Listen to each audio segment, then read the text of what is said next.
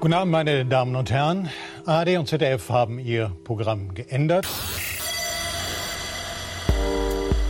Denn die Sommerpause ist vorbei und die Weisinnen sind zusammengekommen, um euch wieder zu erfreuen mit den wilden Dingen, die ihr Leben hergegeben hat, die euch nur dabei helfen können, eine bessere Gestalt zu werden. Hallo und herzlich willkommen. Nach dem Sommer 2021. Herzlich willkommen, Patricia Kamerata. Hallo. Julia Hamann. Um. Und Malik Aziz. Ein durchgeimpftes Hallo. Ein Uh, durchgeimpft. Sind, sind wir alle schon jetzt eigentlich? Also ich muss noch, ich muss noch, ich, ich, sitze quasi noch so ein bisschen in meinem Kämmerlein und warte, dass die radioaktive Strahlung mir wirklich aus allen Poren dringt, aber bin schon sozusagen beschossen worden, reichhaltig. Wie sieht es bei euch aus? Ich kann das Kleingeld, das Wechselgeld schon wieder ablecken. ich ab morgen. Flutschst du da, Patricia, auch nichts? okay, das ist äh, kleiner kleiner Flashback zur letzten Folge, wo wir gefragt wurden, ob man alles wieder so macht wie vor der Pandemie. Ich wünschte, das ist ein paar Sachen, aber egal. Das ist eine andere Geschichte, die vielleicht ein andermal erzählt werden soll. Falls ihr euch wundert, warum äh, Patricia und ich heute komisch klingen, das ist, weil wir nur ein Mikrofon haben. Aber ich finde gar nicht, dass wir komisch klingen. Ihr klingt sehr gut schön. Dann könnt ihr euch jetzt sozusagen ganz angestrengt zuhören, ob wir vielleicht doch nochmal komisch klingen während dieser Folge. Kleine Hausaufgabe. So, ähm, es soll ja nach den Ferien dann also auch gleich mit, mit dem Ernst des Lebens weitergehen. Und deswegen stürzen wir uns sofort in die Arbeit, sowohl hier im Podcast als auch in der, in den, also thematisch bezogen geht es jetzt darum. Nämlich Anne hat auf Twitter gefragt, Anakin, ähm, also nicht Anakin, auch von Star Wars, sondern Anakin. Ähm, warum habt ihr euch zuletzt für euren Beruf entschieden? Welche Gründe standen ganz weit vorn? Privates, privates, thematisches, finanzielles? Mich interessiert aus Gründen besonders die Entscheidung für die Habil. Ähm, ich habe, bevor die Frage beantworten, eine Frage zu der Frage. Und zwar, wie interpretiert ihr, warum habt ihr euch zuletzt für euren Beruf entschieden? Heißt das, was war der ausschlaggebende Grund dafür, sich zu dem Beruf entscheiden? Oder warum habt ihr euch, als ihr das letztes Mal eine Sinnkrise habt, hattet, trotzdem entschieden weiterzumachen? Das ist mir nämlich nicht ganz klar, ehrlich gesagt. Ersteres. Der zweite Satz. Ich würde auch sagen, ersteres. Also, was war der letzte Punkt oder das, das okay. letzte mhm. Moment? Ja. Okay, verstehe. Gut. Dann, äh, naja, also Habil haben wir, wenn ich richtig, äh, wenn mich richtig informiert bin, hier nur eine, Professor Dr. Malik. Ähm, was genau war der ausschlaggebende Grund für euren, äh, für eure Berufswahl, Herr Professor? Äh, reine Faulheit. Ich habe ja nur eine Professur in Laziness, aber dafür eine internationale. Ne? Mhm. Ähm, und das, ja, ich habe halt gedacht, kein Bock und das hat dann eigentlich letztendlich dazu geführt. Hat dann ganz gut geklappt. Ja, hat super funktioniert. Also ich habe eigentlich mein ganzes Berufsleben dann darauf aufgebaut. Angewandte Faulheit für alle Lebenslagen. Aber du hast ja noch so einen, ähm, ich weiß gar nicht, wie man das sagen soll, so einen, so einen Potemkinschen Beruf. Äh, du bist, wenn ich es richtig verstanden habe, obwohl, ist ja ganz spannend, du machst doch, seit letzter Zeit machst du doch vermehrt auch Videos, oder? Oh ja, ich mache immer schon sehr viel Verschiedenes. Ähm, ja, also ich bin. Ja, was? Wie? Frag. Ich dachte, die, also du machst schon immer Videos, aber ich dachte, du machst die erst seit kürzerer Zeit auch aus Erwerbsarbeitsgründen. Aber da bin ich falsch informiert. Ja, das ist immer mal links und rechts so ein bisschen angefallen, aber ich habe dann tatsächlich äh, mit Freund Tom äh, dann eine Firma gegründet, um es mit einer Homepage zu versehen und sozusagen accessible zu machen für Leute, die wirklich nur Video haben wollen. Hm. Sonst war es häufig so, du hast halt schon seit 10, 15 Jahren irgendeinen Kunden und der weiß, dass du irgendwie auch mit Video rumfummelst und dann braucht der zufällig gerade Video und dann fragt er halt. Und jetzt haben wir es ein bisschen, sag ich mal, in eine Form gegossen. Ja, das ist so. Na gut, also was bist du denn eigentlich von Beruf? Ja, das ist eine gute Frage. Also auf dem Papier bin ich Diplomdesigner und habe sozusagen auch ein Designbüro oder bin ein Designbüro in Personalunion. Also bin Designer. Wenn auf der Party einer fragt, du bist Designer. Äh, was machst du? Ich bin Designer. Ja, aber äh, wenn ich mir überlege, was ich so mit meiner Zeit anstelle, wie viel davon eigentlich Gestaltung ist, wie man sich das vorstellt, also eine Broschüre gestalten oder ein Logo, dann ist das wahrscheinlich zwischen 10 und 30 Prozent. oder so. Und das hat sich über die Jahre, wie aber bei vielen, die Berufe ausüben, immer mehr in diese Metaebenen verlagert, sodass du eigentlich, wie soll ich das sagen, Consulting machst oder so. Also man hat so viel Wissen links und rechts, dass man eher über Grundsätzliches berät, als jetzt wirklich in Photoshop rumzuklicken oder so. Ähm, ja, dazu kam dann halt noch Video, klar, und dann meine Lebenszeit verbringen ohne Gelderwerb ist dann halt so Podcasting und Band und Kram, nimmt aber sehr viel Zeit halt weg. Also äh, das, das hört sich ein bisschen so an, ähm, als könntest du die Frage eigentlich gar nicht beantworten, weil sich das ja alles so entwickelt hat. Aber la, lass es mich, genau, okay, gut, dann muss ich es gar nicht umformulieren. Sag mal. Ja, doch. Also ich sag mal, äh, die Steuer, ähm, das, was das meiste Geld einbringt, ist definitiv trotzdem dieses Designbüro. Ähm, und die Entscheidung war so eine, äh, ich hatte Abi damals gemacht, wusste überhaupt nicht, was ich machen soll, weil das, was ich ganz gut konnte in der Schule, ähm, hatte ich keine Lust zu studieren, sowas wie Germanistik oder irgendwie so Sprachenkram. Ähm, und dann habe ich irgendwie so rumgearbeitet, also damals gab es noch Wobis in Aachen. Julia wird das noch kennen. Das war ein sehr, yes. sehr großer Computerhandel in Deutschland. Die gibt es nicht mehr. Der kam aber aus Aachen. Da habe ich dann im Lager mit so einer Ameise irgendwie, also mit so, mit so einem Schiebe, wie heißen diese Schiebewagen, irgendwelche Pakete rumgeschoben für 10 Mark die Stunde. Also wirklich im Lager gearbeitet und solche Jobs gemacht, um mir einen Gitarrenverstärker zu kaufen ähm, das war halt wirklich, ich hatte keine Ahnung, was ich machen soll. Und dann sagte meine Mutter, ähm, der ich weil sie Geburtstag, sie hat einen runden Geburtstag gefeiert und da habe ich die Einladung gemacht und hatte vorher so ein bisschen Einblick in Gestalterei, weil ich äh, in der Amiga-Szene sehr viel Demo-Dinge getan habe und da so Pixel-Grafiken geklickt habe. Das führt jetzt zu weit. Aber ich hatte, sage ich mal, einen gewissen grafischen Unterbau, ohne zu wissen, was Design ist oder ohne mich wirklich für das Thema zu interessieren. Ich habe einfach mit Kumpels am Computer Dinge getan. Und sie meinte dann, nachdem sie diese Einladung gesehen hat, da hast du doch irgendwie Spaß dran. Du weißt ja nicht, was du machen möchtest. Mach doch mal ein Praktikum in der Werbeagentur. Und ich so, boah, kein Bock, ich will gerade Professur für. ja, und ähm, dann habe ich original eine einzige Bewerbung abgegeben, die bestand darin, dass das einzige Designbüro, was ich irgendwie, damals gab es ja noch kein Internet so richtig, also von dem ich irgendwie wusste, wo es ist, bin ich reingelaufen und habe halt gesagt, kann ich bei euch Praktikum machen? Die haben gesagt, ja. Und weiter hätte, weiter hätte wirklich auch meine, ähm, meine Motivation überhaupt nicht ausgereicht. Ich war nur auch schon sehr verzweifelt, weil ich zwei, drei, vier Jahre nach dem Abi auch immer noch nicht wusste, was ich eigentlich so machen will. Und ähm, das hat mir aber so gut gefallen, und die hatten, da habe ich auch meinen ersten Mac gesehen. Die waren damals noch beige und die waren sehr ähnlich wie der Amiga, den ich hatte. Und ich war immer schon sehr computeraffin und habe also gelernt, dass ähm, die Computeraffinität äh, dass es da so Berufe gibt, die dich ganz viel im Computer rumdaddeln lassen. Und das hat mich dann eher so mit schlimmsten Fingerübungen dazu geführt, dass ich dann irgendwie so Typografie entdeckt habe und solche Dinge und dann halt dachte, ja, vielleicht studierst du das. Und dann haben die mich verrückterweise auch noch irgendwie angenommen und dann war ich auf dieser Uni und dann, oder FH ist das hier, und dann hatte ich irgendwie dieses Diplom und dann war es irgendwie so vorgezeichnet. Aber ohne dass Mama gesagt hat, lauf doch mal in eine Werbeagentur, hätte ich nie auch nur eine Sekunde drüber nachgedacht, was ist eigentlich Design. Hm. Hm. Interessant, das, das ist der entscheidende Moment. Jetzt aber, weil äh, Anne ja nach der Habil gefragt hat, das ist ja sozusagen im, im weiteren Berufsleben, wo man sich nochmal entscheidet, jetzt nochmal viele Jahre in was reinzubuttern, mit ungewissem Ausgang auch. Ähm, hast du so einen Moment auch noch gehabt, sagen wir mal in den letzten zehn Jahren?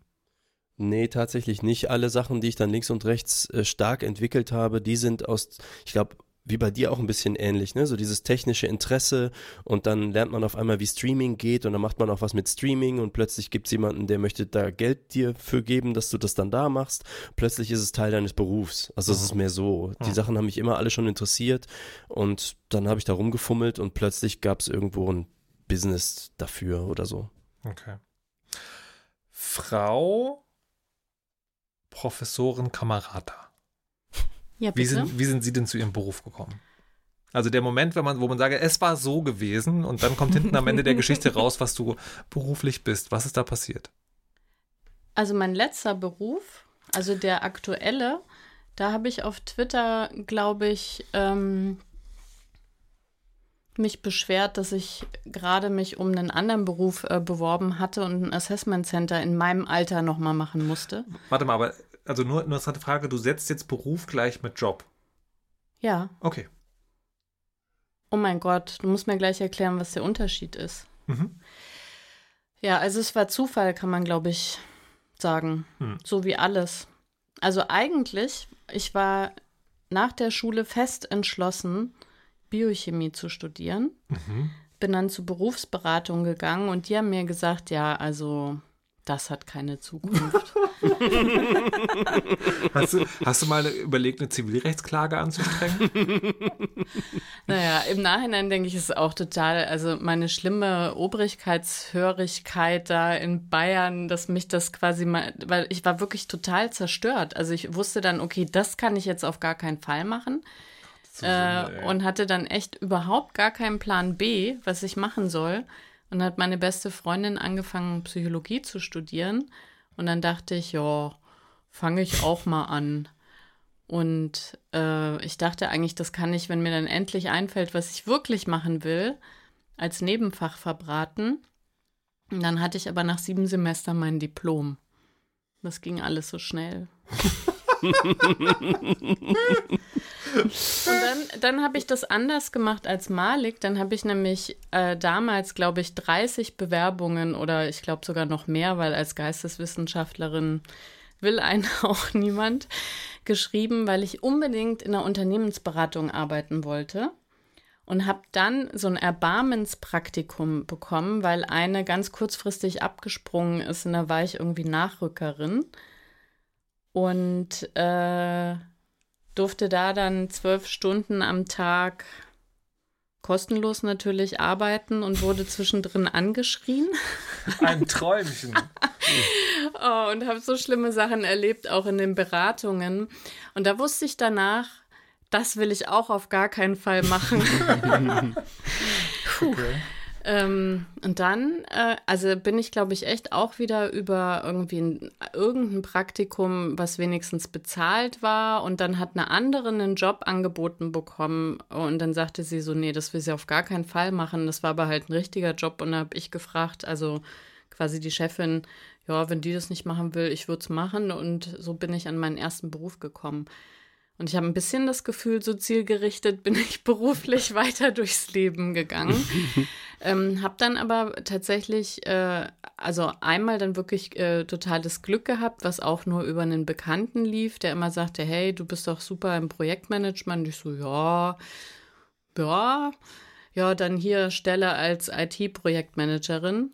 Und das hat dann wirklich sehr, sehr gut geklappt und gepasst auch und war eine tolle Firma und das habe ich dann zwölf Jahre gemacht. Und so bin ich eigentlich überhaupt erst halt in diesen Bereich IT gekommen.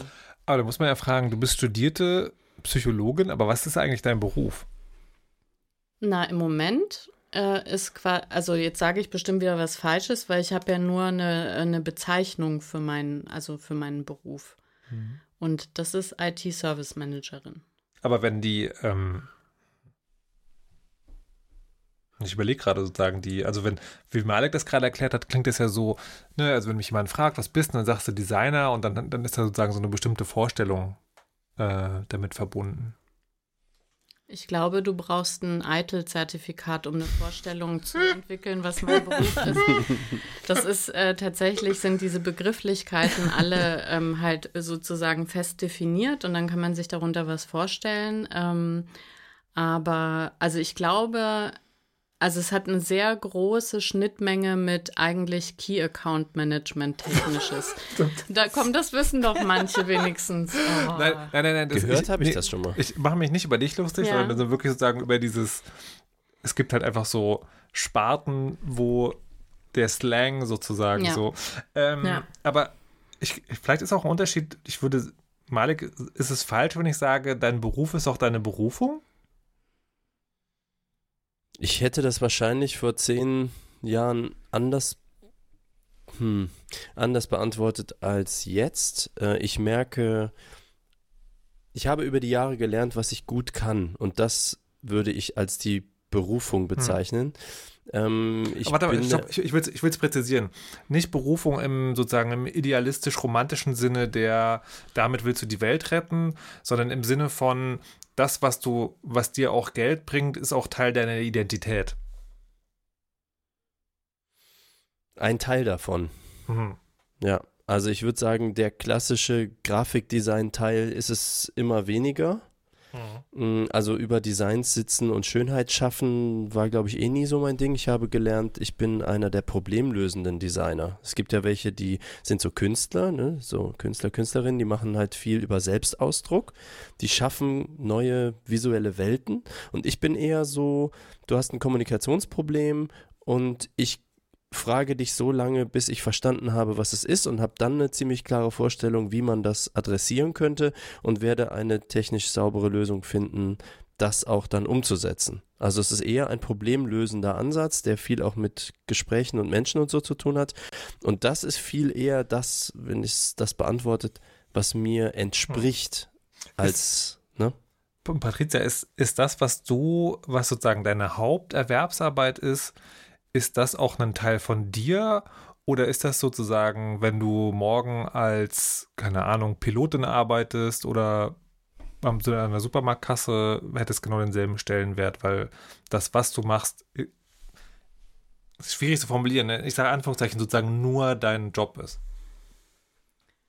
Also das kann ich so nicht beantworten. Mhm. Ähm, also das ist schon Teil meiner Identität, weil da ja alle meine Stärken sozusagen auch zum Ausdruck kommen. Also mhm. Kommunikation, Organisiertheit, äh, quasi technisches Interesse, Wille zur Optimierung und so weiter. Das spielt ja alles in meinem Beruf eine große Rolle.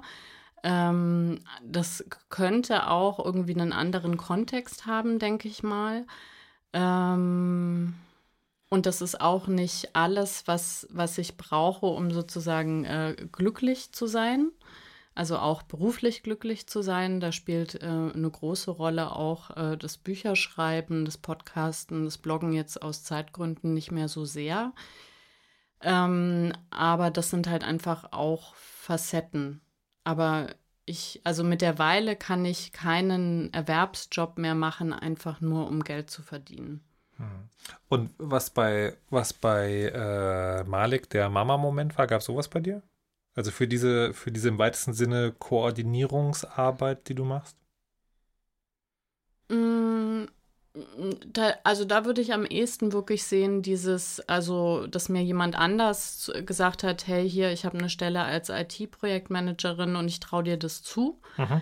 Äh, und dann nach einem harten Einstieg ähm, festzustellen, ach Mensch, ja stimmt, das kann ich wirklich total gut. Okay. so. Übrigens, ähm, ich, kann ich noch einen Satz anschließen, mhm. Markus, was du gefragt hast, hat nämlich genau äh, einen Aha-Moment gerade ausgelöst. Mm, meine Berufung ist, glaube ich, nicht so sehr dieser Beruf, denn äh, das, was ich gesagt habe, dieses Probleme rausbekommen und die dann adressieren, die gehen eben auf vielen verschiedenen Ebenen, sei es Consulting, Grafikdesign, Video und, und, und. Und es wäre, du könntest mich quasi mit diesem Skill auch äh, auch in einen anderen Kontext setzen. Und ich gründe gerade mit einem, mit dem gleichen Tom noch so eine andere Firma.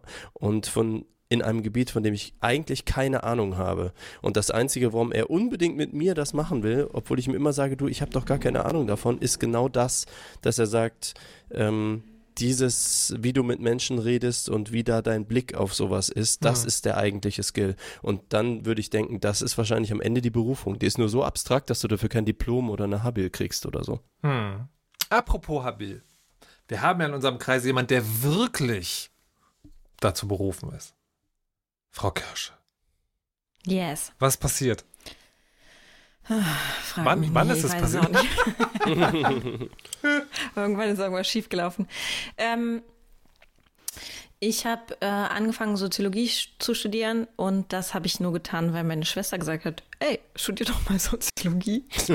Dann habe ich sehr wahrscheinlich wie ähm, hoffentlich äh, drei Viertel meiner KommilitonInnen zwei Semester lang überhaupt nicht kapiert, was Soziologie eigentlich ist und soll und dann das äh, sehr schnell lieben gelernt ähm, und wirklich äh, glaube ich, das ist so äh, gar nicht meine Erinnerung, aber ich habe letztens so eine Rückmeldung bekommen, von jemandem, der meinte, dass ich schon im Studium so wahnsinnig ernsthaft äh, gewesen sei und so zielstrebig.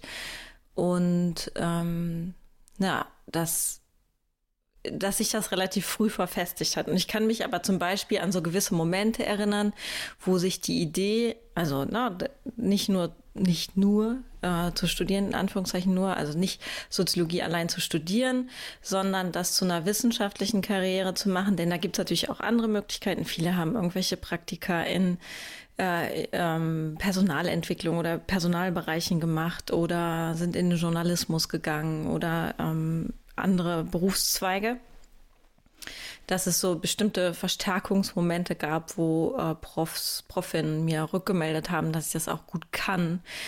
Äh, da war die Idee aber sicherlich schon da. Das hat dann nur dafür gesorgt, dass ich mich getraut habe, das auch zu formulieren oder zu als Gedanken zu entwickeln. Doktorarbeit war für mich so unfassbar groß und uh und kann ich das also ne das das war hatte ganz wenig ähm, in meiner Vorstellung mit konkreten Arbeiten zu tun. Also eine Doktorarbeit ist ja einfach letztlich ein sehr langwieriges Projekt, wo es viel darum geht, ähm, die Motivation aufrecht zu erhalten, ähm, eben über drei bis fünf Jahre am gleichen Thema arbeiten zu können, äh, viel allein arbeiten zu müssen, ähm, sich sehr kleinteilig mit Dingen zu befassen, ohne viel Feedback zu bekommen. Es hört sich jetzt gerade alles so ähm, ein bisschen negativ an. Es ist aber auch wirklich äh, oft eine Lektion in Demut und das habe ich da natürlich nicht so gesehen, sondern ähm, habe das, das tatsächlich als Form von Calling gesehen. Das würde ich heutzutage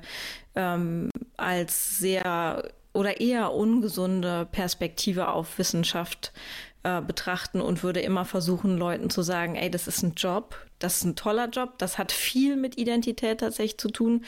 Ähm, das ist aber auch äh, das, wie sie uns kriegen, also wie die äh, das akademische System ähm, uns an der Stange hält mit äh, in eher unsicheren Bedingungen, ähm, mit viel, viel Arbeit. Ähm, und da sollte man sich vielleicht ein bisschen von distanzieren. So. Ähm, aber äh, genau. Und und dann habe ich, glaube ich, an verschiedenen Momenten gemerkt, dass das ein Beruf ist und eine und äh, ein Beruf ist, der unterschiedliche Tätigkeiten und Kompetenzen beinhaltet, in denen ich relativ gut bin oder mal mehr, ne? also in manchen Bereichen besser, in manchen schlechter oder auch zu unterschiedlichen Phasen besser und schlechter. Und das hat natürlich viel damit zu tun, wie Anerkennungsstrukturen in diesem System ablaufen. Also ähm, ob ich viel, hat viel damit zu tun gehabt, dass ich äh, tolle Personen an der Seite hatte, die gesagt haben, nee, mach weiter, du kannst es, ähm, das ist schon richtig, dass du hier drin bist in diesem System und die mir auch über Durststrecken und Niederlagen und ähm, äh, ja, Schmerz sozusagen äh, die Stange gehalten haben. Insofern würde ich sagen, dass der Moment, dass ich dachte, dass ich das kann, vielleicht oder dass ich da Bock drauf habe, einer war, der so im Studium eben schon entstanden ist. Ähm, und dann gab es einen Prof, der mal äh, nach einer Hausarbeit zu mir gesagt hat, das ist nicht einfach nur eine Hausarbeit, sondern so arbeiten junge Wissenschaftlerinnen. Und das war so der Moment, wo ich dachte, ah, okay, mhm. äh, vielleicht kann ich das, habe ich das wirklich verstanden, wie das gehen könnte. So, ähm, ja.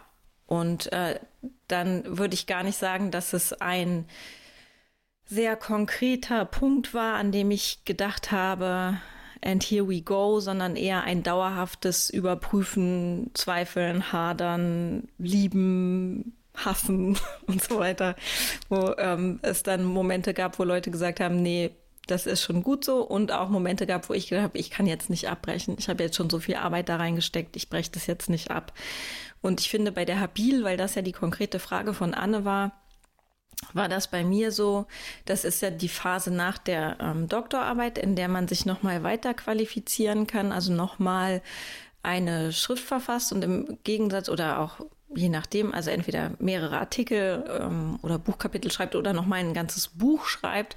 Und im Gegensatz zur Doktorarbeit in der gefragt ist, dass man sich mit einer konkreten Fragestellung befasst und da die Wissenschaft weiterbringt, zeigt man mit der Habilitation an, dass man in einer größeren Bandbreite in der Lage ist, dauerhaft die Fortentwicklung ähm, und den Erkenntnisgewinn eines bestimmten Bereiches ähm, äh, zu füttern oder dem, äh, den zu unterstützen, sozusagen. Und ähm, für mich war das nach der Doktorarbeit so, dass ich unbedingt in der Wissenschaft bleiben wollte. Und dann habe ich als Soziologin ähm, arbeite ich natürlich nicht so konkret praktisch wie vielleicht Personen, die industrienah arbeiten.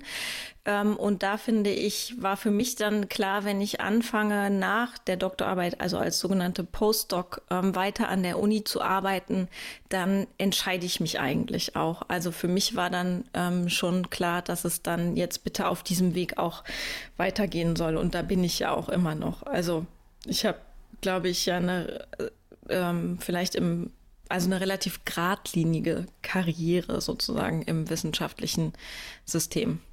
Aber war das, war der, der Moment sozusagen, war das, jetzt klingt es ein bisschen so, das war ein, ein natürliches Fortgehen, ne? Also Doktorarbeit mm. vorbei, ne? dann geht es einfach weiter. Oder hast du an der Stelle nochmal sozusagen wirklich nachgedacht und ganz konkret entschieden, nee, ich mache das jetzt auch, ich nehme jetzt das sozusagen diesen nächsten Schritt in Angriff? Ähm, also mir hat ähm, Doktorarbeit schreiben, dass äh, man die Personen, die jetzt gerade ihre Doktorarbeit schreiben, mögen mir das verzeihen, das ist ja auch schon ein paar Jährchen her. Ich hatte das aber mir hat das auf eine Art und Weise tatsächlich sehr viel Spaß gemacht. Also man, ähm, das hört sich, ich habe das ja eben auch beschrieben als relativ einsame Tätigkeit und das ist es tatsächlich auch bei mir gewesen zumindest. Ähm, aber es hat mir eine Bandbreite an Gefühlen äh, verschafft, die ich wirklich sehr einzigartig fand. Also von totaler Frustration zu, Alter, ich bin so geil, vielleicht werde ich Weltherrscherin äh, in kürzester Zeit. Ähm, das, also das war ich glaube, ich habe wirklich ein Jahr lang mindestens um diese Gefühlsintensität der letzten Phase der Doktorarbeit getrauert, weil das, weil ich da so ein bisschen suchtimäßig mhm. unterwegs war. Und ähm, es gab dann eine Phase nach der Doktorarbeit, in der ich arbeitslos war, also ein halbes Jahr.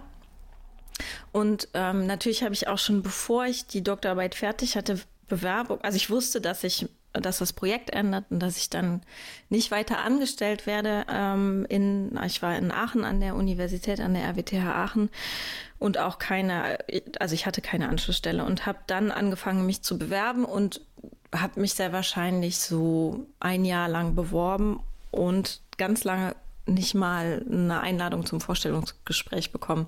Und das war sicherlich noch mal eine Phase, wo ich mich fragen musste auch, wie lange halte ich denn durch? Ne? Also wie lange mache ich das denn?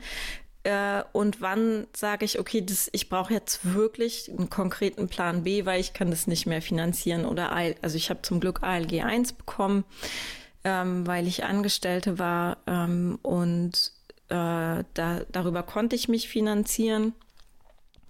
Und das wäre ja aber irgendwann ausgelaufen. Und das, das passiert ja auch einfach in Wissenschaft tatsächlich. Äh, das kann mir auch immer noch passieren, dass ich ähm, irgendwann entscheiden muss, okay, aber ich äh, mich braucht da irgendwie niemand oder mich will niemand oder es gibt keine Stellen für mich oder es klappt einfach nicht. Das hat ja auch hat ganz unterschiedliche Momente. Das ist jetzt nicht alles nur von mir abhängig. Ähm, aber das war nochmal so ein Punkt, wo ich drüber nachgedacht habe und wo ich aber gedacht habe, nee, ich ähm, ich muss es jetzt einfach noch durchhalten, weil das ist wirklich das, was ich machen will. Hm. Und Markus? Ja. Wie bist du eigentlich von der Informatik ins Radio gekommen? Das interessiert mich aber jetzt auch mal.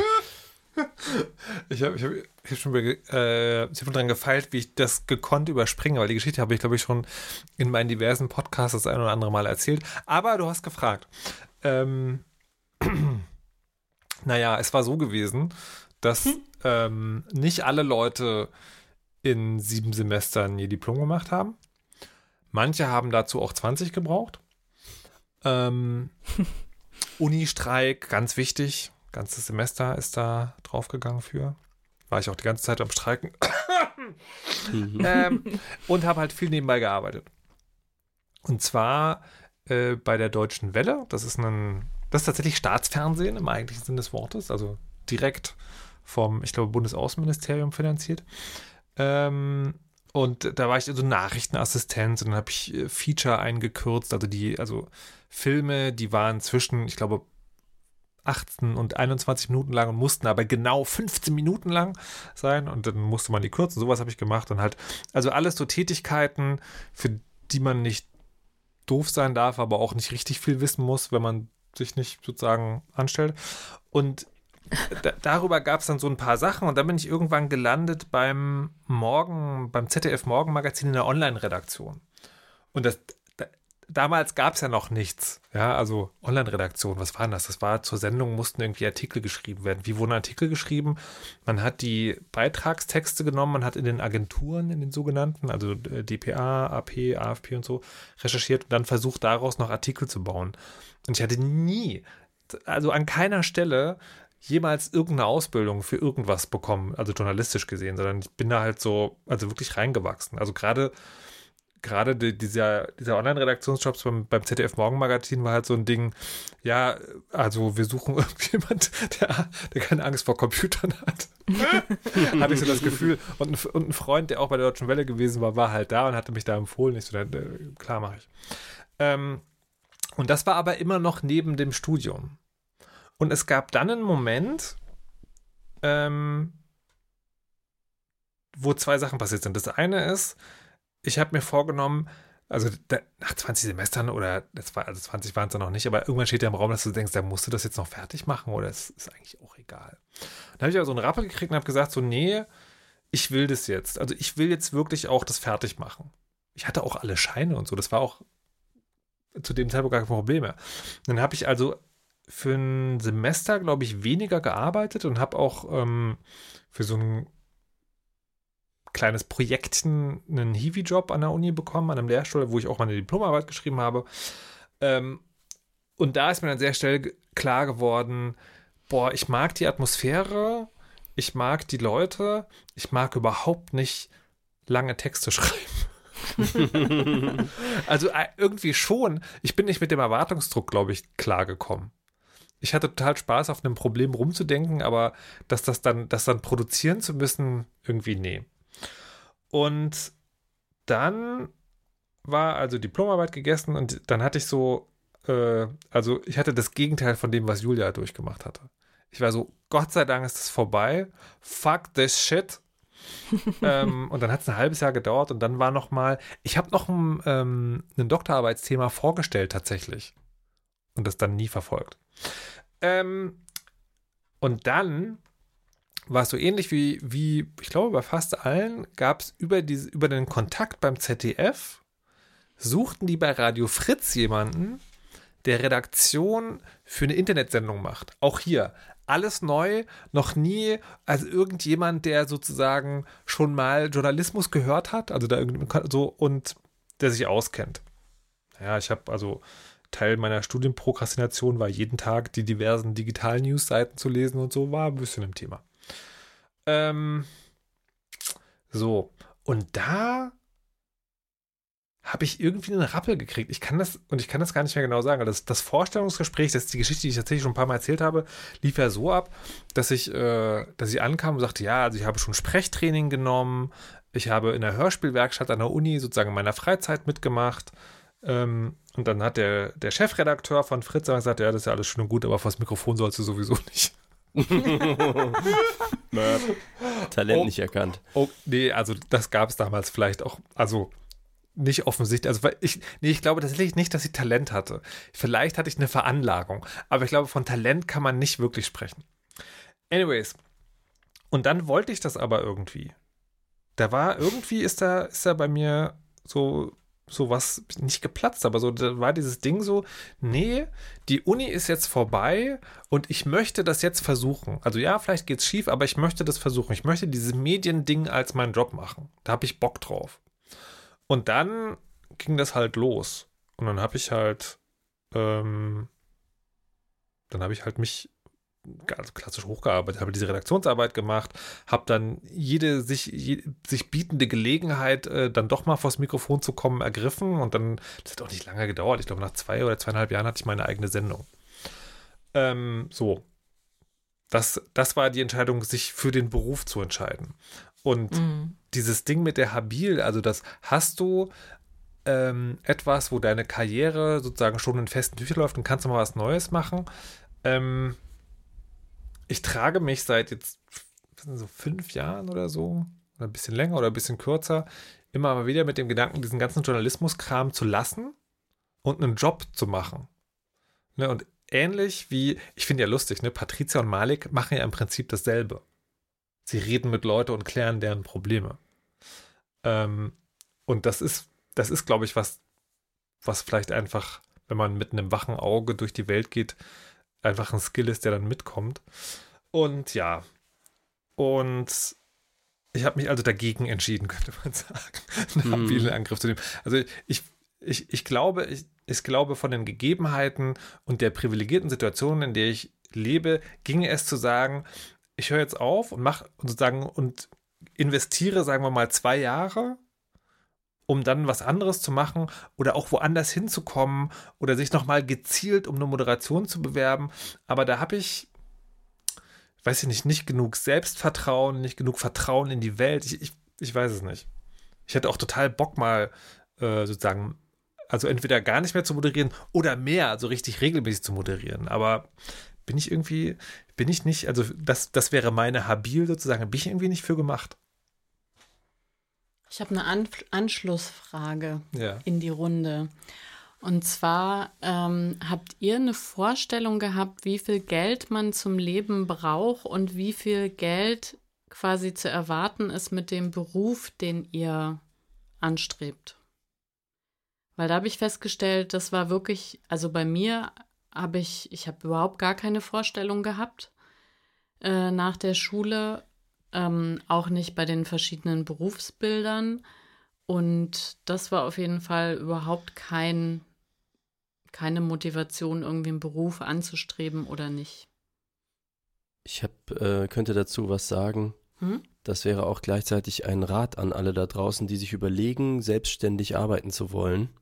Ich hatte damals den Rat bekommen mit einem, wie nennt man die denn? Finanzberater, stimmt nicht. Äh, Irgendein BWL-Mensch, der sich auf Beratung von so ähm, Selbstständigen und Freiberuflern und so ähm, spezialisiert hat, glaube ich. Und ähm, habe tatsächlich Geld dafür aufgebracht, erhebliches Geld. Da gab es dann auch Förderungen, äh, die er selber auch beantragt hatte. Aber es war ein Teil, ich glaube 1000 Mark oder so meines Geldes da drin, eine Beratung zu bekommen. Und zwar genau durchzurechnen, was musst du verdienen? Was kostet denn als Freiberuflerin oder Freiberufler das Leben? Also äh, nur mal so Dinge wie, äh, wenn man angestellt ist, dann weiß man ja, ich habe so und so viele Urlaubstage. Da denkt man als Freiberufler, allein um diese 10 Tage oder 20 oder was auch immer frei zu machen, muss ich die ja erstmal vorarbeiten oder nacharbeiten und dann das Geld erarbeiten für den Urlaub, in den ich dann fahren möchte. Und wenn ich krank bin, muss ich ja auch in meine Stunden eingerechnet haben, dass ich in der Zeit nicht arbeiten kann und so. Und dann gibt es dann so Statistiken, wie oft ist man so krank im Jahr und wie viel Urlaub machen die meisten und so weiter. Was kostet halt das Arbeitszimmer, was kostet dann der Computer, den einem sonst die Arbeitgeberin oder der Arbeitgeber halt bereitstellt, den muss man ja selber bereitstellen und und und. Und was kostet also mein Stundenlohn? Und meine Erkenntnis, und wir reden hier von 2000 oder 2001, war damals, wenn man das alles ausgerechnet hat, konnte man nicht arbeiten für unter 45 Euro die Stunde. Das war damals, das wird heute mehr sein. Und das war für mich aus dem Studium kommend, wo du so 15 Euro Jobs machst, unvorstellbar viel Geld. Aber ich habe halt auch gelernt über die Zeit, das ist wirklich das Mindestmaß. Wenn du als Designer, Designerin so zur Hälfte ausgelastet bist, also das heißt die Hälfte der Zeit rumsitzt und versuchst Jobs zu bekommen und die andere Hälfte wirklich arbeitest, dann ist das so knapp über dem, was man heute als Hartz-IV-Satz äh, betrachten würde. Also man lebt irgendwie okay und zahlt seine Miete, aber man macht keine großen Sprünge dafür, dass man denkt, hey, ich sitze hier eine Stunde und mache ein super geiles Logo und dann kriegt er irgendwie 50 Euro auf die Hand. Ja, also es hat sich dann halt mit der Zeit entwickelt, aber ganz wichtig war, mit jemandem fundiert diese Dinge wirklich durchzurechnen, damit man weiß, was das Mindestniveau ist. Und das hat dann auch ganz viel mit dem Selbstwert der eigenen Arbeit und so zu tun. Man geht auch anders in Verhandlungen, man geht anders mit Geld um, wenn man einfach weiß, du, ich kann mich da nicht dampen lassen, ich kann nicht weniger nehmen als 45 Euro, sonst schneide ich mir ins eigene Fleisch. Also das war auf jeden Fall ein sehr, sehr wichtiger Punkt, den ich allen immer mit auf den Weg gebe, die sich so überlegen, selbstständig zu sein. Mhm. Und wie war das bei dir, Julia, in der Uni? Ähm, ich glaube, das, was so äh, relativ typisch für so Uni-Karrieren ist, ist, dass du, also zumindest in den Geistes- und Sozialwissenschaften ja häufig ähm, höchstens halbe Stellen hast, ähm, wenn du anfängst. Und ich wusste, wie viel ich brauche als Studentin und mein Lifestyle hat sich nicht geändert. Und ich bekam dann mehr, aber auch nicht viel mehr, ehrlich gesagt, als ich äh, als Studentin mit Nebenjob und so weiter zur Verfügung hatte. Ähm, und ähm, das war dann aber erstmal total okay. Und ich sehe das äh, jetzt nicht nur bei mir, sondern auch bei meinen KollegInnen, dass viele von denen ähm, kein also keinen keinen großartigen, also wenn ähm, ja, wenn die also sich alleine versorgen sozusagen oder auch in einer Partnerschaft sind, wo beide in der Wissenschaft sind, dass da kein wirklich keine großen Sprünge in der Gestaltung des Lebens und den Bedürfnissen sozusagen sind. Äh, zu Beginn sowieso nicht, aber auch so sich nicht so wahnsinnig viel ähm, entwickelt. Ähm, bist du dann auf einmal ähm, äh, im öffentlichen Dienst ähm, kann ja jeder gucken, wie viel man da verdient. Wenn man dann mal das Glück hat, eine volle Stelle zu haben, dann auf einmal denkt, boah, mhm. verrückt. Ähm, und ich fand das äh, in dem Maße spannend, dass als ich eine volle Stelle hatte, da war ich dann Postdoc, also schon über 30. Ähm, und da habe ich dann mal äh, realisiert, was meine Freundinnen eigentlich so verdienen, die nicht in die Wissenschaft gegangen sind. Ähm, und da kann ich sagen, man verdient sehr gut in der Wissenschaft. Also wenn man äh, das vergleicht mit so Medianeinkommen zum Beispiel. Ähm, aber im Schnitt ist das keine lohnenswerte Karriere.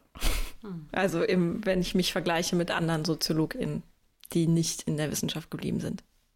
Ja. Hm. Bei mir war es äh, also tatsächlich war ein wichtiger Punkt, warum mein Studium so lange gedauert hat, ist, dass man mit Jobs in den Medien relativ gut verdienen kann. Also nicht muss, aber kann. Und die, ähm, ich weiß gar nicht, wie viel das damals war. Ich glaube um, um die 2000 Euro. Wenn man halt so viel gearbeitet hat, dass man nicht mehr ordentlich zur, zu, zur Uni gehen konnte, aber trotzdem noch so ein bisschen studiert hat. Und das Krass, war, das war sehr viel mehr, als ich brauchte. Und ähm, dann gab es so ein bisschen Durststrecke und dann ist beim, beim Radio ist halt auch, wenn man da, wenn man viel auf der Antenne ist, dann zahlt sich das auch sehr auf, weil, ähm, also öffentlich-rechtlich funktioniert ja so, das sind alles freie Mitarbeiter, das heißt, die haben keinen Vertrag, das heißt, die haben keine, also nicht, keine stimmt nicht, aber die haben halt kein, kein sozusagen richtiges soziales Netz, sie kriegen im Zweifel meistens auch kein Arbeitslosengeld, wenn sie die, die sozusagen den Auftraggeber, Auftraggeberin verlieren. Dafür kriegen die sozusagen ein bisschen mehr oder ein bisschen viel mehr, als wenn es für denselben Job als reguläres Gehalt ist.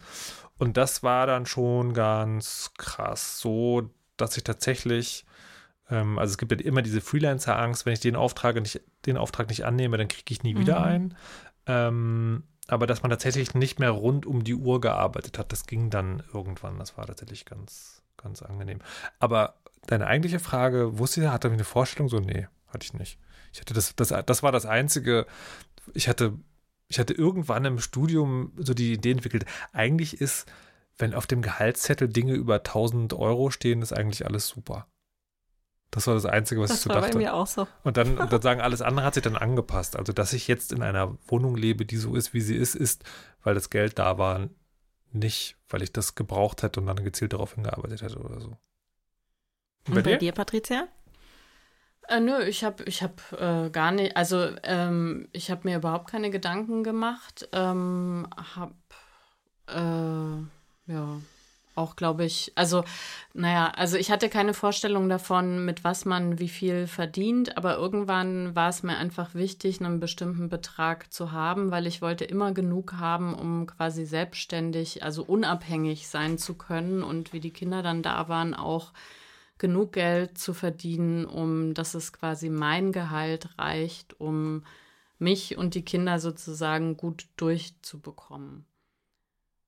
Ja. Aber das war weit hinter deiner Berufswahl, ewig, oder? Ewig weit. Aber ja. wie gesagt, das, ich habe das ganz, also wie ich die Frage ja gestellt habe, ich äh, wusste das äh, als Abiturientin, habe ich überhaupt keine Vorstellung gehabt, äh, wer wie viel Geld irgendwie verdient, äh, ob ein Ingenieur irgendwie dreimal so viel verdient wie eine Krankenschwester oder zehnmal oder dass du als Orthopäde viel mehr Geld verdienen kannst als als Hausarzt ja. oder so. Also Biochemie war das nicht reines Interesse. Ja. Hm. Man möchte, man möchte in der Zeitmaschine zurückfahren und den Leuten da, die Leute mal ordentlich ohrfeigen. Das Pelpen. Ich hätte Güte. bestimmt recht, dass ich dann in so einem Labor versauert wäre und ganz unglücklich geworden wäre. Nein. Wie das glaube ich auch nicht. Du wärst, du wärst Professor Dr. Patricia Camarata, die Entdeckerin des Polymodin-Moleküls, das äh, Covid-19-Behandlung mit einer Lutschtablette möglich gemacht hätte. So wäre es gekommen. So es gekommen. Vielen Dank, Berufsberatung, ja? Toll, jetzt war ich gerade zufrieden mit meinem Leben und jetzt sehe ich diese Chance. Wie schrecklich. Wegen dir müssen wir jetzt selber mit Covid klarkommen. Toll. Ja, nicht ja, wegen, echt, danke. Nicht wegen Patricia, wegen der verdammten Berufsberatung. Ja, Berufsberatung, Berufsberatung. So, ähm, also, die, äh, weil wir jetzt sozusagen bei den, bei den wichtigen Dingen heute sind, bei den wichtigen Dingen des Lebens, die alles planen müssen, wenn es gut funktioniert, äh, hat Frau Kirsche noch eine sehr wichtige Frage an uns alle und auch an euch, liebe Hörerinnen und Hörer. Und HörerInnen. Ja, und die ist auch so ähnlich ernsthaft wie, ähm, wie Annes Frage. Nämlich, es war so gewesen. Ich habe ja, bevor ich nach äh, Kölle Alaf gezogen bin, alleine gelebt und ähm, lebe jetzt mit meinem Partner zusammen und äh, wir müssen also auch zusammen uns um den Haushalt kümmern und äh, Care-Arbeit leisten, Reproduktionsarbeit leisten. Und ich hatte schon in Wollen wir darüber Bremen, genaues wissen? Nee, hm, dann lasst, mal, lasst euch mal erklären, was Reproduktionsarbeit okay. ist. Mhm. Was ist Krass. Reproduktionsarbeit? Ähm, Reproduktionsarbeit ist die Arbeit, die als Gegenentwurf zur Produktionsarbeit entwickelt wird. Das ist also ein marxistisches Konzept. Habe ich da nicht schon mal drüber referiert? Ja. Äh, ein, deswegen äh, weiß ich das. Boah, Kamerata, du bist so ein Aas. Immer an die HörerInnen denken, die die Sendung nicht gehört also, haben. A, das. Ja, B, die Naivität, mit der, die optimistische Naivität, mit der Frau Kirsch durchs Leben geht, ist so herzerwärmend. Ich, ich habe hab so ein paar Tränen im Auge, wirklich. Aber naja, egal. Müsste Frau Luft das doch eigentlich erklären. Ja, ge genau. So, wir genau. machen jetzt nee, Stopp, stopp. So, für alle HörerInnen, die nicht so, die nicht so cool sind wie du, Patricia, oder vielleicht die Folge nicht gehört haben, was ist denn Reproduktionsarbeit? Da schließe ich an an, was Frau Kirsche gesagt hat. Du nee, kannst in deinen eigenen Worten. Als eine Medaille vorstellen, ja? Und die eine Seite ist die Erwerbsarbeit und die andere Seite ist die Reproduktionsarbeit. Und das bedingt sich sozusagen gegenseitig. Also die Frage ist sozusagen, was muss alles geleistet werden, damit jemand gemütlich äh, seiner Erwerbsarbeit nachgehen kann. Mhm. Und das hat eben nichts damit zu tun, dass man sich reproduziert, äh, sondern das sind sozusagen alle Tätigkeiten, die du halt brauchst, um ähm, dein Leben zu gestalten. Sich um andere kümmern, sich um sich selber kümmern, ähm, Hausarbeit erledigen, Mental Load äh, zur Planung der ganzen Geschichten irgendwie vor sich her schleppen, seinen Kopf voll machen. Das ist die dilettantische Erklärung, die Aber gerne ergänzt werden kann. Das ist alles, was man braucht zur Reproduktion der Arbeitskraft. Tout simple. Ah, ich verstehe das. Ich verstehe, also ja, das Wort Reproduktion. Äh, warum, ja, warum, gehört warum natürlich auch die biologische Rep äh, Reproduktion. Da, es geht auch ganz viel darum, die zukünftigen ah, LohnarbeiterInnen ah, zu produzieren. Ah, na klar, weil die Erwerbsarbeit macht er im Zweifel oder macht er im Zweifel im Kern den Menschen tot. Und deswegen Erwerbsarbeit verhindert Erwerbsarbeit und das kann nur aufgefangen werden, indem der Mensch sich reproduziert. Aber um das zu schaffen, braucht er ein Zuhause. Deswegen Reproduktion verstehen. Na gut. Egal. Anyways. Also das eine ist Batterie gibt Energie ab und das andere ist Batterie wird aufgeladen. Genau. Klar, Exkurs vorbei. Frau Kirsche, weiter geht's. Ja. Ich weiß überhaupt nicht mehr, wo ich dran war. Ah ja, ja, genau. Ähm, genau. Und ähm, ich wollte fragen, ob ihr sowas habt wie ein ähm, festen Ablauf, wann ihr putzt und äh, ob ihr bestimmte Regelmäßigkeiten habt, wie ihr. Das war ein sehr steiler ähm, Fall. Ja, sorry, aber. Vom Marxismus ich, ich, ich, runter auf den festen Putzplan. Ich, ich, ähm, ich bin mir noch nicht sicher, ob ich, äh, ob ich noch nach dem Podcast noch eine Stunde Kurzvortrag halten muss, was Reproduktionsarbeit ist, um das wieder aufzufangen, was hier gerade passiert ist. Der ähm, Putzplan ist politisch, halten wir mal fest. Der Putz, natürlich ist der Putzplan ja. politisch, also bitte. Ähm, das, das, ist ja wohl das Minimum, auf das wir uns hier, hier einigen können. Nee, genau, also es geht eigentlich tatsächlich darum, um die Frage, als ich ich komme noch mal rein, ja. Hm. Als ich in Bremen noch alleine gewohnt habe, hatte ich auch einen festen Putzplan. Der wird natürlich komplizierter, wenn man mit mehreren Personen zusammen wohnt, weil die vielleicht auch einen festen Putzplan im Kopf haben und man muss das irgendwie untereinander verhandeln.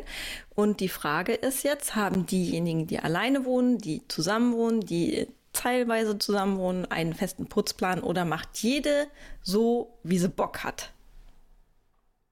Patricia. Wir putzen jeder in der eigenen Wohnung. Naja. Sag mal das letzte Mal, wo du das Bad geputzt hast. Naja. Naja, also, ne, wie soll man sagen, es ist ja, es ist ja ein bisschen komplizierter bei uns. Die. Seid ihr ein Paar oder was? Also ich habe eine Freundin, die podcastet auch. Mann, ey, so plump hat es noch lange keiner gesagt. Anyways, ähm, die, also es gibt dieses Putzen im Sinne von äh, Boden wischen, Dinge sauber machen, wie Bad und so weiter und so fort. Das machen wir tatsächlich getrennt. Aber man putzt ja auch sozusagen täglich. Also man wäscht Geschirr ab, man sorgt dafür, dass, dass die Küche sozusagen reproduktionsfähig ist. Oh Gott. Naja, man muss, man, muss, man muss ja in der Küche Arbeit leisten, damit man in der Küche wieder Arbeit leisten kann. Ähm, so, und das, äh, das mache ich da schon sozusagen, das ist dann halbe halbe. Punkt. Ja. Und das, was, das, was jetzt nicht das Dauernde ist, also Spülmaschine einräumen, ausräumen, bla bla bla, sondern das, was in gewissen Abständen passieren muss, also Staubsaugen, wischen, Fenster putzen. Hm. Fenster putzen habe ich einen tollen Hack. Also einfach nicht putzen. Nicht. Ja. Und ich hatte das Glück, dass vor drei Jahren sind äh, neue Fenster eingebaut worden. Das kann ich sehr empfehlen. Ich habe auch einen Hack ja. zum Fensterputzen. Der heißt Fensterputzgerät. Also es gibt so Staubsauger, so Handstaubsauger fürs Fenster. Wie ihr Damit euch um meine Frage drückt. Verdammt. Also die, die, das, das Ding ist sozusagen, ich glaube, wir beide können sie nicht beantworten, weil das äh, überhaupt nichts Pragmatisches so ableiten lässt. Aber ich will, ich will sie deswegen theoretisch beantworten. Für mhm. den Fall, dass wir 100% zusammen wohnen würden, wäre ich sehr stark für einen gemeinsam ausgehandelten Putzplan. Anders würde ich das, glaube ich, nicht hinkriegen. Und ich habe das Gefühl, dass das auch gesünder wäre, weil das gleichzeitig auch nicht nur das Wann, sondern auch das Wie klärt. Ja, und im Kleinen haben wir das ja tatsächlich. Es gibt ähm, ein, äh, das finde ich ganz schön mit äh, Arbeiten übrig lassen. Also wir versuchen schon, äh, uns äh, quasi Teile von Arbeit zu sagen, äh, du bist jetzt dafür verantwortlich. Und ähm, dann gibt es halt eine Toleranzzeitspanne, in der das irgendwie üblicherweise zu erledigen ist. Ähm, aber da darf zum Beispiel dann der andere nicht reinfunken in der Zeit. Das mhm. finde ich sehr praktisch, dass man da sozusagen sperrt. Das ist übrigens Zeit. mega lustige Erfahrung, Ärger zu bekommen, weil du die Küche sauber machst. Aber kann Wie dann passieren. Ist das passiert? Naja, ne, ne, es, gibt, es gibt dieses Ding sozusagen, ne? Also man ist, man ah, ist. du hast das man, schon man, gemacht. Man ist als Obwohl Family. Es nicht deine Aufgabe war. Ja, genau, man ist als Family Abend und dann sozusagen, und es ist irgendwann vorher abgesprochen worden, wer heute die Küche sauber macht. Und dann ist der andere aber sozusagen gerade so im Schwung und, und es ist als, also wirklich nicht, nicht irgendwie als Mikroaggression oder passiv-aggressiv, sondern wirklich einfach, man ist halt gerade so dabei und dann macht man halt einfach den Scheiß noch weg so. Aber das kann halt tatsächlich dann ein Störgefühl auslösen, weil man sich, weil dann, wenn das sozusagen zu oft passiert, dann macht man ja zu viel und dann fühlt der andere sich vielleicht irgendwie gepressured oder sowas. Und deswegen kann man tatsächlich Ärger bekommen, weil man gerade die Küche aufräumt. Und das ist sehr, sehr lustig dann. ja. ja. Mhm. Weil ich kriege dann Schuldgefühle, wenn ich eigentlich weiß, das ist meine Aufgabe und dann hänge ich so voll entspannt auf dem Sofa rum und dann ist irgendwie eine Stunde vergangen, in der ich quasi die Wand angestarrt habe und dann komme ich in die Küche und ist sie aufgeräumt. Ja. Das, alle, die Patricia näher kennen, fragen sich, wann sie schon mal eine Stunde die Wand angeschaut hat. Naja, im übertragenen Sinne. Im übertragenen Sinne. Ja. Ja, aber also, ja, und ich glaube, also mit jemandem zusammenleben, ohne Vereinbarungen zu treffen, das könnte ich tatsächlich nicht. Weil ähm, da, also ich bewundere echt Paare, die, die das nicht konkret aushandeln, wo das irgendwie immer von Wunderhand irgendwie klappt und äh, ja, das würde bei mir echt überhaupt nicht gehen. Also weiß ich nicht, ob ich da irgendwie eine, eine widerliche Angewohnheit habe, aber ich zähle schon immer mit, wer was macht. Sehr genau. Ich auch. Und ähm, Malik, ich hatte den ja auch, als ich alleine gelebt habe. Hast du irgendwie so bestimmte Routinen, die oder hast du das? Ich habe die ganze Zeit jetzt überlegt, ob ich überhaupt mal das Wort Putzplan vor dieser Frage gehört habe im Privatbereich. ich dachte, das wäre sowas, was in so Firmen unterschrieben WG? auf dem Klo hängt. Hallo? ja, ich war nie in der WG. Ähm, also deswegen so auf gar keinen Fall habe ich irgendeinen Putzplan und die Dinge werden einfach nur so erledigt, wenn der Level erreicht ist, dass ich es richtig scheiße finde. Vorher passiert einfach nichts. Ganz einfach nichts. Und das kann sehr, sehr lange dauern. Bei manchen Sachen kürzer, also weiß ich nicht, Klopapier ist alle, ein neues Klopapier da richtig rum reinhängen, geht zum Beispiel relativ schnell. Fenster putzen ist eher so die Sache, ob dieses kleine Gerät, was ich eben erwähnt habe, gerade bei meiner Ma ist oder bei mir, ähm, dann kann das schon mal, weil es jetzt plötzlich Spaß macht. Während ähm, ich habe keine Resilienz bei so Dingen wie Wäsche aufhängen oder waschen ähm, oder äh, Spülmaschine ein- und ausräumen. Das ist für mich so passiert nebenbei. Andere Dinge, wischen, passiert einfach nicht. Mhm. Und anders kann man sich das dreckige Rock'n'Roll-Image ja auch nicht aufrechterhalten. Ja, das stimmt. Ja. Ich war, war, so zwanghaft äh, in Bremen. Äh, ich Können war es natürlich alles vorbei. ähm, nee, aber dass ich immer so, ich habe immer, hatte da, hab dann ja auch in einer Fernbeziehung gelebt. dann kam ich entweder sonntags aus Köln zurück oder war sonntags wieder alleine. Dann habe ich immer sonntags alles aufgeräumt. Dann war das so, wie ich so in meiner aufgeräumten Wohnung gesessen, im Sessel und gedacht, so, und jetzt kann der Montag kommen. Wo ich arbeiten gehe und sowieso nicht zu Hause bin. Ja. Ja. Geil. Ja, aber ich habe es dann auch innerhalb von einer Woche immer total runtergerockt. Hast du dir auch verdient quasi. Ja, ja, sicher. Aber ich finde übrigens lustig, wie sowas sich so, so krass ändern kann, weil, also ich. Wir werden nie erfahren, wie es früher war, denn der Weisheit letzter Schluss kommt heute von Julia Hamann. Äh, Leute, Aushandlungen von Putzplänen sind eine super Sache. Und Putzpläne sind super toll. Macht alle einen Putzplan und dann zeigt ihn mir und dann wird alles schön.